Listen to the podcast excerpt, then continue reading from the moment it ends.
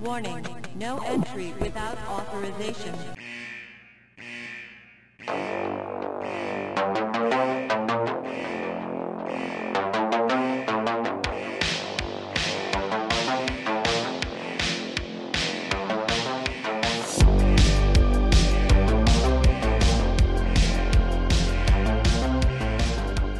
¿Qué tal, comunidad? Bienvenidos a esta nueva sección que estamos abriendo, donde nos dedicamos a hablar de películas o de series sin pelos en la lengua, con spoilers. Vamos a escupir toda la sopa aquí el día de hoy. Yo soy Manuel. Y yo soy Jorge. Ya dicho esto que les acaba de decir, si se piensan quedar, entonces ya saben que tienen que haber visto sí o sí la película. Y el día de hoy hablaremos de, como tal, dos películas, pero en realidad es una. Es la adaptación animada por parte de DC Warner Brothers de Batman, The Long Halloween. Uy, hace poquito hablamos de la primera parte que nos dejó fascinados y La segunda. Pues ahora la segunda. decepcionados. Ay, Dios mío. maldito. Ah, pues es interesante la forma en la que vamos a hablar de esto, porque yo sí leí la novela gráfica sobre la cual está basada, y Jorge no. Exacto.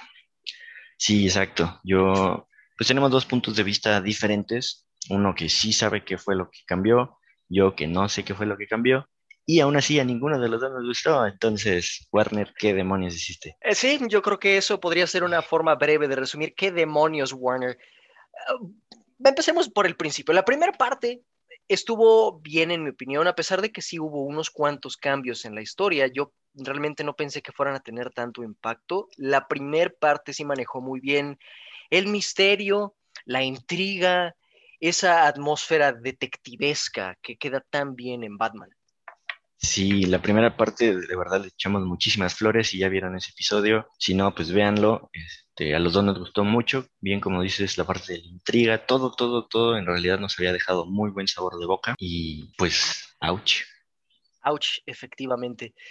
No sé, es como cuando estás comiendo, por ejemplo, a mí me pasa cuando como pasta eh, en un, en un restaurante italiano, pero de repente hay un pedazo de ajo muy, muy grande. Mm, claro. Es, o sea, así es como lo sentís, como de, oh, este, este platillo está rico. Oh, oh, no. Oh, diablo. Ugh. Sí. ay. Entonces, pues tenemos dos puntos buenos que creo que hay que mencionarlos y después nos pasamos a todo A lo todo que lo ya no. Pues hay puntos buenos, hay puntos buenos, aunque no lo crean. Uno de los puntos malos de la primera parte se convirtió en un punto bueno, que es la animación. Aquí la animación es mucho más consistente en esta segunda parte. De hecho, podría incluso decir que es hasta mejor, más sólida. No hay momentos en los que la animación uno diga, wow, qué feo se vio eso, qué acartonado. No, de hecho, bastante consistente. Sí, sí, tienes toda la razón. La pasada había tenido algunos momentos así flojitos que se veía medio extraño cómo, cómo se movían algunos personajes y aquí no, aquí todo se vio muy bien, muy fluido. Entonces, pues sí, sí, es un punto que sí mejoraron respecto a la primera parte. Y otro punto que mantuvieron y que mejoraron muy bien es todo el arco argumental del personaje de Harvey Dent, quien todos sabemos termina siendo uno de los infames villanos de la galería de villanos de Batman, Harvey Dos Caras. Aquí manejaron muy bien su descenso hacia la locura. Te lo, te lo manejan tal y como lo maneja la novela gráfica. Es, es una tragedia, a final de cuentas. Sí, eso, pues sí, yo creo que es lo que más me gustó de esta película. Se ve muy bien cómo va siendo el, el proceso gradual de cómo va perdiendo, o sea, cómo se va volviendo loco hasta el momento en que ya llegamos y se le bota la canica. Eh, esa escena, esa escena donde está ahí en el juicio contra... De, eh, de Maroni, te- estaba contra, contra, bueno, no contra Maroni, lo tenía como testigo, pero exacto. Maroni lo hizo para pues, poder, entre comillas, vengarse porque él creía que Dent era festivo. Exacto, sí, entonces ahí esa escena, todo lo que fueron poniendo, todos los elementos que hay en esa escena, eso me gustó mucho, esa fue mi parte favorita de la película. Sí, de hecho, lo manejaron casi al pie de la letra como en el cómic. Pero yo creo que esos son los únicos dos puntos buenos que tiene esta película, porque el resto sí dejó mucho que desear. Y esto realmente no tiene nada que ver con qué tan fiel sean o no al, al cómic, porque primero que nada, hay muchas películas de, adaptadas de cómics o de superhéroes que aunque no son nada de fieles al- a la historieta, funcionan. Por ejemplo, si nos queremos ir a un ejemplo de DC, Constantine, por ejemplo, es una película que a pesar de que no es nada fiel a su cómic, funciona. O la trilogía de Nolan, que tiene muy poquito del cómic, igual funciona. Entonces, Exacto. esto no es una excusa. Y aquí una de las cosas que no nos gustó mucho a ninguno de los dos fue el ritmo de la película. Sí, exacto. De inicio, mm, para quien no hayamos visto la, no hayamos leído la, novela gráfica, eh, te ponen un, un, paso de tiempo de dos meses que en ningún momento te explican. Entonces, yo estaba sacadísimo de onda, no sabía qué estaba pasando.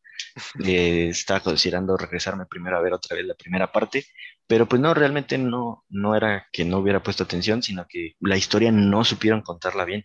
Eh, como dices, el ritmo se siente que no avanza a pesar de que toda esa primera parte se están lanzando cosas y cosas y más información e información de todo y pues, ¿no? Pues sí, podemos, podríamos describirlo como un cantinfleo cinematográfico. Para quien no esté al tanto, entonces cantinfleo es decir mucho sin decir nada. Y eso es lo que pasa en la película. Le añaden muchísima acción, muchísimo, no solo acción física como tal, sino ah, verbal o que tratan de hacer ver como si tuviera más cosas y en realidad no avanza la historia y eso decepciona mucho porque en este tipo de historias de intriga y misterio, la simpleza del, mismo misterio es lo que hace que avance o que se sienta más intenso y más rápido la historia. Y aquí como que no lo manejaron bien y, pues eh, decidieron meter más para que, para que se sintiera como, como más intensa la historia y, no, no venía al caso. Exacto, sí, tal cual se me quedó muy grabado de cómo me dijiste el, ayer, de que compensaban todos los cambios creativos que hicieron en la historia tratando de meter más acción. Y pues no, no era la solución. Exacto, no era la solución, porque la, historia original, la novela gráfica de The Long Halloween, de hecho es una de las historias con menos acción que hay en todas las historias de, de Batman, de los cómics en general, pero de Batman en particular es de las más sutiles, y aquí en cambio le pusieron un chingo de acción y yo simplemente decía, ok, pero ¿cuándo volvemos a la historia? Por favor, quiero la historia, quiero el misterio, me, me importa un carajo si hay balazos o no. Sí, tal cual. Sí, como, como decíamos de la primera parte, era muy bueno ver cómo Batman regresaba a su... No, tal cual en la primera parte decían que era... O sea, que él estaba tratando de iniciar como detective. Y pues fue de, los, fue de los puntos que dijimos de, ah, bien, muy bien ahí. Y pues no, parece que, parece que todo lo que hicieron en la primera parece que aquí se les olvidó por completo. De hecho, hicieron completamente lo opuesto a lo que hicieron en la primera parte. Y eso sí, sí decepciona mucho. Ahora, por ejemplo, volviendo a lo que habéis dicho del salto de dos meses al principio, que es específicamente con respecto a la villana Hiedra Venenosa o Poison Ivy, eso es un error que creo que sí cometieron en la primera parte, que fue poner esa explicación no solo mal, sino que aparte la pusieron como una escena postcréditos, porque de nuevo aquí uno de los puntos importantes de la historia era que los Falcone querían hacer que Bruce Wayne les vendiera a ellos acciones de sus empresas para que tuvieran más fondos, más poder. En el cómic te lo van manejando poco a poco, te, van presentando cómo poquito a poco le, envenenan la mente de Bruce Wayne con las feromonas de, hiedra venenosa, Poison Ivy, y aquí fue de golpe. Incluso si te hubieras quedado a ver la escena de la primera parte, de todas formas se siente demasiado apresurado. Y creo que es una, una de las cosas que también veo que hicieron aquí, se, se apresuraron o fueron más bien descuidados al momento de, meter ciertas acciones o ciertos personajes a la historia, cosa que no pasaba en la novela gráfica original. Sí, exacto. Sí, había muchos villanos que yo no entendía de dónde salieron. De repente los pusieron y fue, ok, ¿tú de dónde saliste? ¿O por qué estás aquí? O, o sobre todo, o sea, ¿cuál es tu relevancia aquí? y pues no, y, principalmente yo creo que lo que platicábamos, ¿no? De para haber sido dos partes, una película en dos partes, lo desaprovecharon por completo. Sí, definitivamente. O sea, desaprovecharon una historia que sí, de hecho, cuando yo me enteré que iban a ser dos partes, dije, tiene sentido, porque la neta, el, The Long Halloween es un misterio que si se maneja bien, tiene de dónde exprimirse y para que tenga sentido y se tomen su tiempo en, ir construyendo e-, ese como creciendo clímax ah, de, este misterio, pues sí, se requieren dos partes, pero aquí nada, o sea, literal no aprovecharon para nada ese, esa mina de oro que tenían para dos partes. La verdad, viendo ya cómo sacaron esta segunda parte, fácil pudieron haber hecho una sola película y ya. Exacto. Sí, sí, porque para tener dos partes, te digo, mm, pues hubo muchísimas cosas que no entendí y que aparte ni siquiera es de o sea, de que se hubieran saltado cosas, sino que muchas las empezaron a cambiar. Como bien decías ahorita de la de que metían algunos personajes, todo este dinero que estaban juntando para los Falcones, yo digo, pues te queda claro que es para ellos, pero en ningún momento te dicen el por qué.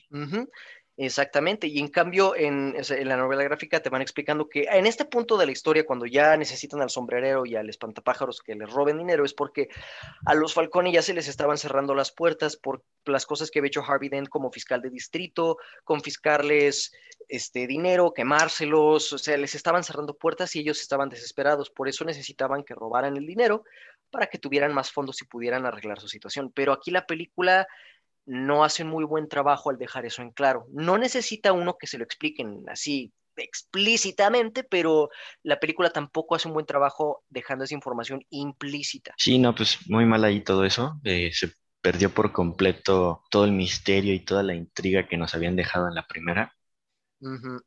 Definitivamente.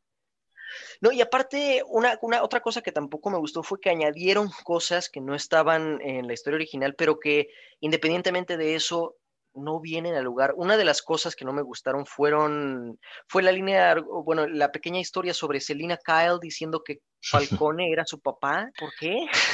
Sí, sí, yo, o sea, yo ni siquiera sabía que eso lo habían cambiado, pero en el momento que lo vi fue de, eh, como por. sí, no, no, no vino al caso. Y lo peor de todo es cómo lo arreglaron. O sea, cuál fue. Porque creo que este fue de los mayores problemas de esta película, que intentaron darle un cierre a todo, todo, todas las historias, a la historia principal, a las subhistorias que estaban tratando de hacer. Quisieron darle un cierre a todo. Y pues no era necesario, y ahí fue donde se empezaron a hacer un montón de problemas. Como bien dices lo de Selina, ¿cómo lo, cómo lo arreglaron? Ya se está muriendo, le dice el nombre de la mamá por error y ya, se va. es como de, ok, me estabas dando, o sea, eh, porque de hecho ni siquiera en la primera parte ni siquiera dieron, dejaron semillitas de este conflicto que tenía Selina. Esto lo introdujeron en la segunda parte por alguna razón y ni siquiera, lo, como dijiste, lo cerraron bien, es como de, ok, me metiste este conflicto y esta es la resolución que le das, ¿por qué lo metiste si literal, literal no tiene ningún maldito impacto en la historia? Y sí, sí es frustrante, pero otro punto importante que acabas de mencionar es eso, que quisieron darle cierre a todo, lo, lo quisieron así cerrar bien, bien, bien bonito, bien feliz, o sea, no, una de las cosas que más, más me enojaron fue el final, para los que ya están aquí, pues ya les vale madre los spoilers. Así que. ya les advertimos. exacto. El asesino festivo, como tal, era la esposa de Dent. El desmadre fue porque ellos dos, al, ser un matrimonio joven, ellos querían empezar a construir su familia, pero debido al trabajo como fiscal de distrito de Dent, no tenían tiempo para poder dedicarse a crear una familia y eso frustraba mucho a ambos. Y entonces fue cuando la esposa de Dent en el primer Halloween de esta historia fue, es, quien decide cometer el primer asesinato de, uno de los miembros de la familia Falcone. Y es ahí cuando empieza todo este desmadre del asesino que le ponen de nombre festivo. Y entonces al final de la historia, ya cuando Dent se vuelve dos caras y acaba en Arkham, cuando ya murieron todos los miembros de la familia Falcone, cuando un chingo de personas salieron afectadas, al final nadie se entera que era la esposa de Dent, el asesino festivo. Y eso es una de las cosas que más me gustaba, porque es uno de los casos que nunca se resolvieron, nunca resolvió Batman, nunca resolvió nadie. Y eso va acorde al hecho de que, pues de nuevo, teníamos un Batman que no era muy buen detective en ese punto de la historia, que la cagó, y eso le daba un, cierre más este, trágico a la historia de los personajes involucrados. Y aquí no, aquí literal, Batman descubre la identidad a la mitad de la, de la segunda parte, descubre quién es festivo y no dice nada porque pues, porque Harvey Dent era su amigo, creo. Y, al final, ya una vez que le dice a la esposa de Dent que ya sabe que ella es festivo, no hace nada, no la manda a la cárcel ni nada, es como de, Exacto, ok. Y, ahora que mencionas eso, entonces aparte los motivos de ella eran, los cambiaron por completo.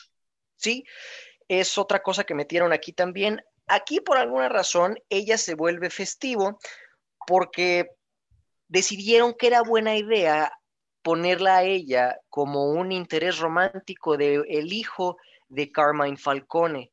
Los dos, según esta película, fueron a la misma universidad, Oxford, y se enamoraron y se embarazó ella de él pero como él era miembro de la familia mafiosa Falcone, no iban a aprobar su matrimonio, tuvo que abortar y divorciarse y que por eso acabó odiando a los Falcón, quería matarlos a todos. Wow. sí, no. Sí, pues volvemos a eso. Quisieron hacer eso para darle, para poderle dar un cierre, supongo, pero pues no, o sea, En primera, el cambio no tenía sentido. En segunda, el cierre tampoco tuvo sentido. No, no, no. Y algo que a mí me molestó un poco, Ujú. porque yo vi la primera, me gustó mucho, y ahí voy de idiota a comprar el Blu-ray. Entonces, pues, ahora ya me arrepentí. Ya no quiero el segundo, pero lo voy a tener que comprar, seguramente. Pero la portada del primer Blu-ray, si la buscan, es prácticamente toda la cara de Joker. Entonces yo pensé que el Joker iba a ser mucho más relevante para la historia, porque pues le estaban dando más relevancia de la que realmente tenía. Y pues aquí no, o sea, realmente no es ni siquiera cerca de los personajes principales. No, Entonces- de hecho, en la novela él nada más aparece en dos ocasiones y la más relevante es la que pasó en la primera parte de estas adaptaciones, en Año Nuevo. Y ya. Exacto. Sí, entonces pues otra vez marketing, quisieron darle, quisieron ponerlo como que era más relevante y pues no, realmente no lo es. Sí, efectivamente. Y eh, es que, no, no sé, me, me- me- me enojó mucho. eh, sí manejaron muy mal esos personajes, pero por ejemplo, hablando ya de villanos, otro que tampoco utilizaron aquí, que también era no importantísimo, pero sí era parte importante de la historia, fue al acertijo, quien en un punto los Falcone contrataban porque creían que él iba a ser lo suficientemente listo para descubrir la identidad de Festivo, pero Festivo les veía la cara y eso provocaba aún más enredos, más problemas, pero aquí no lo utilizaron. Y pues, o sea, de nuevo quitaron eso para poder añadir el- la historia de Selina o el- la O el historia de pingüino que salió como dos veces. dos veces. No, de hecho, curiosamente, ayer quise asegurarme de que el pingüino no salía y no, sí. De hecho, pasa lo mismo. El pingüino sale en los paneles finales del cómic. No saben por qué, porque tampoco jugó nada en la historia. Entonces yo dije, ok, fueron fieles en la- a, a la novela en algo que no servía. Sí, sí. Porque en eso sí fuiste muy fiel y todo lo demás no. Literal, todo todo, lo, demás. Ah, es, es frustrante, de verdad. Y, y aparte otra cosa que también odié fue el final final cuando ya ponen a, a- a Bruce Ujú. en, en Halloween en su mansión, siendo feliz con Selina, es como de... ¿Por qué? Sí, ay, es que sí, el final fue de lo peor de todo. Eh, a pesar de que ya se veía venir con lo del letrero de Oxford y todo eso, ya decías como, bueno, ya, ya sé para dónde van. Pero pues no tenía ningún motivo para que fuera así y aún así lo acaban todo como que muy rápido y muy conveniente a mi, a mi punto de vista. Para haber sido dos partes, todo acabó muy rápido. O sea, quisieron darle un cierre así de, bueno, ya, ya se me acabó el tiempo. De hecho, no, y una cosa que yo no sabía y que tú me dijiste ayer Ay, no. es que había no. una escena post créditos por alguna razón. Malditos, los odio. Y fue justo también de lo que dije en la primera parte de, ok, me gusta que esto sea una historia independiente, que ya acabaron su universo animado, que incluso cambiaron la, la animación para que se vea que ya no es parte de ese universo. Y pues no, lo que querían hacer es otro universo. Los odio. Ah, si no vieron la escena post créditos, justo cuando terminan ahí en ese Halloween, que se ve que están ellos en la escalera y todo esto, pasan un poco de créditos y vuelven a tocar el timbre. Alfred abre la puerta y a quien tenemos ahí, a Flash y creo que Green Arrow. Y pues ya Alfred solo le dice, señor, es para usted. Ah, O sea, sí, otra vez la Liga de la Justicia.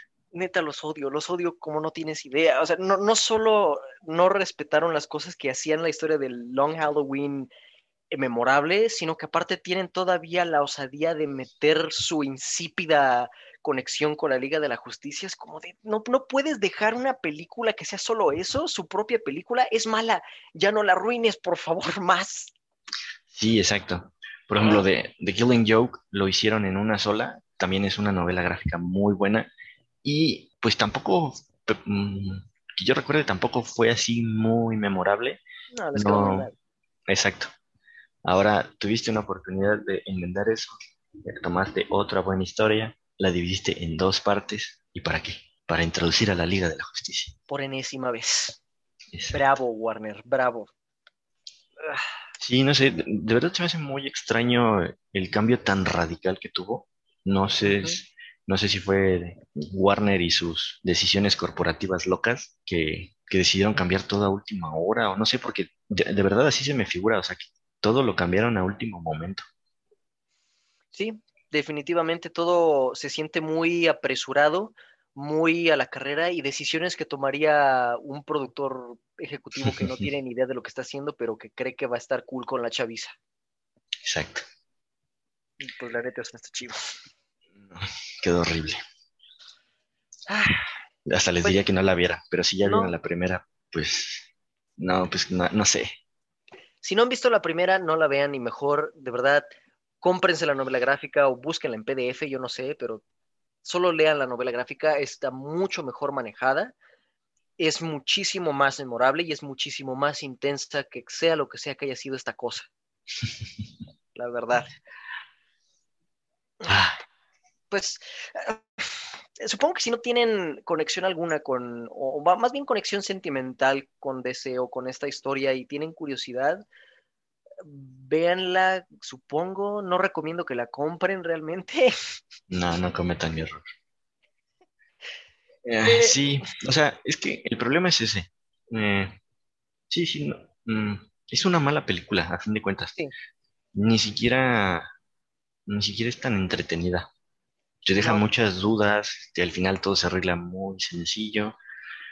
Eh, pues sí, solo que de plano no tuvieran otra cosa que ver, pues véanla. Ya vieron cómo estamos nosotros, así es que Sí. se pueden dar una idea de qué pasó. de lo decepcionados que estamos. Pero bueno, esa es nuestra opinión. Sin, eh, sin, sin aguantarnos los spoilers, esa es nuestra opinión completa al 100% de Batman The Long Halloween, partes 1 y 2. Ustedes, si ya la vieron, ambas partes, ¿qué es lo que piensan? Ya saben que nos interesa saber su opinión. Y pues esperemos que disfruten esta nueva sección. Y yo soy Manuel. Yo soy Jorge, nos vemos hasta la próxima. Que.